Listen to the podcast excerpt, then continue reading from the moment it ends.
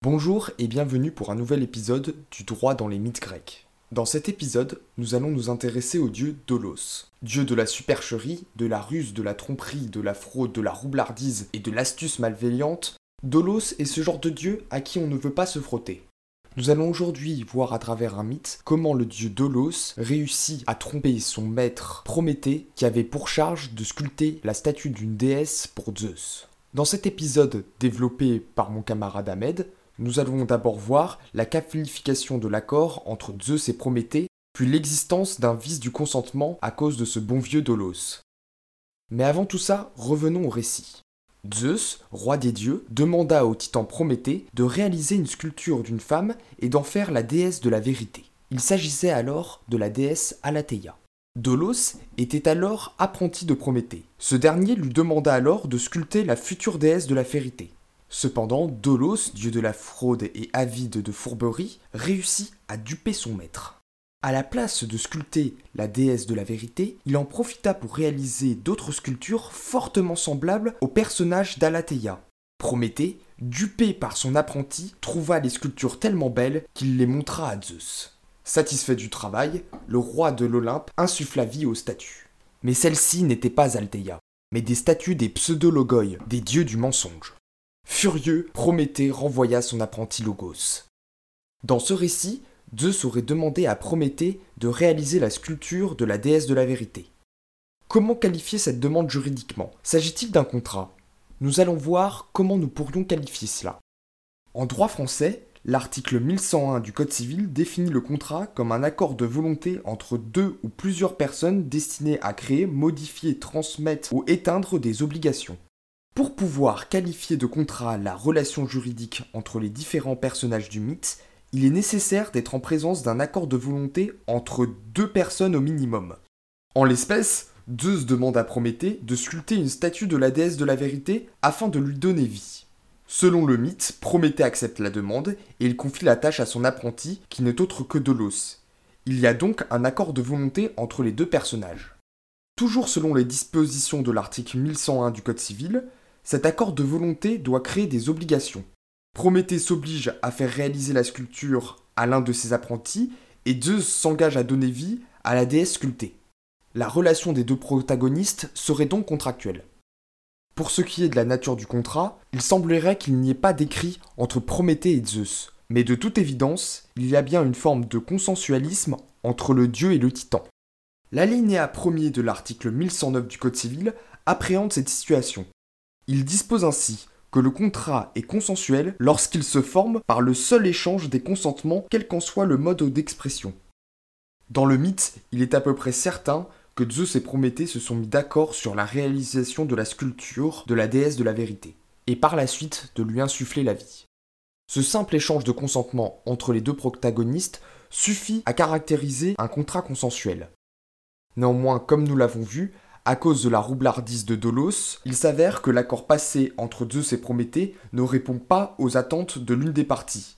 Il s'agit en effet de Zeus qui s'attendait à ce qu'on lui délivre la statue représentant la déesse de la vérité. Or, il s'agissait en réalité des pseudologoi, les dieux du mensonge, l'extrême opposé de la vérité. Il convient alors de se pencher vers un éventuel vice du consentement qui pourrait faire annuler le contrat. En droit français, on peut identifier le comportement de Dolos comme un dol, c'est-à-dire un comportement malhonnête d'une des parties qui vise à provoquer une erreur déterminante du consentement de son co-contractant. Le dol est un vice du consentement en droit des contrats, au même titre que l'erreur et la violence. Lorsque le dol est avéré, alors le contrat est annulé pour vice de consentement. Pour sa constitution, le dol suppose la réunion d'un élément matériel et d'un élément intentionnel. Ces éléments sont donnés à l'article 1137 du Code civil.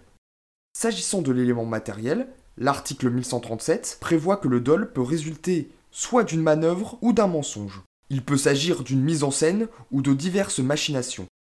L'alinéa 2 du même article nous apprend que le dol peut aussi résulter d'une dissimulation intentionnelle par l'un des co-contractants d'une information dont il sait le caractère déterminant pour l'autre partie.